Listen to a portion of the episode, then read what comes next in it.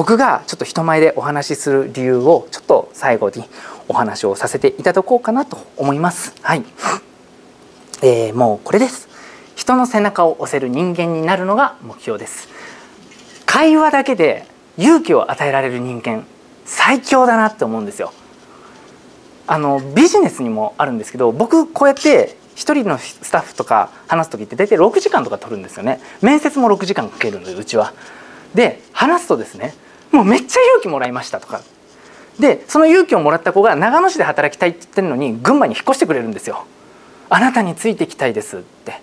もう場所とかどうでもいいです。あなたについていきたいって。ってだから人に勇気を与えられる背中を押してあげられる人間になるのが目標です。で話すことっていうのは全てが描きが実現していくと思っています。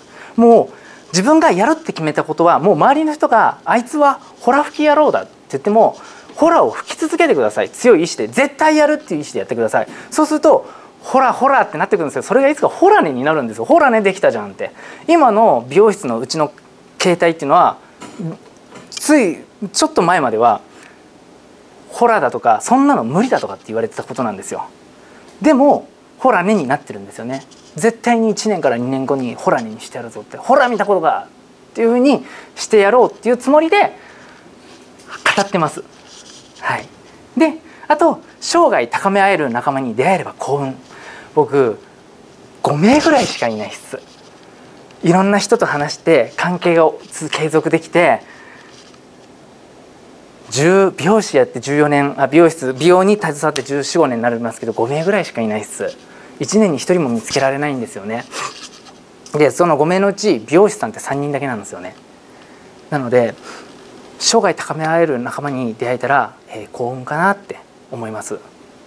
でやっぱり仲間そういう仲間に出会えたら一緒にお風呂に入りたいなとかって思ってます。そうすると「北原さんって意外と太ってるんですね」とかみんな言ってくれるんですよ。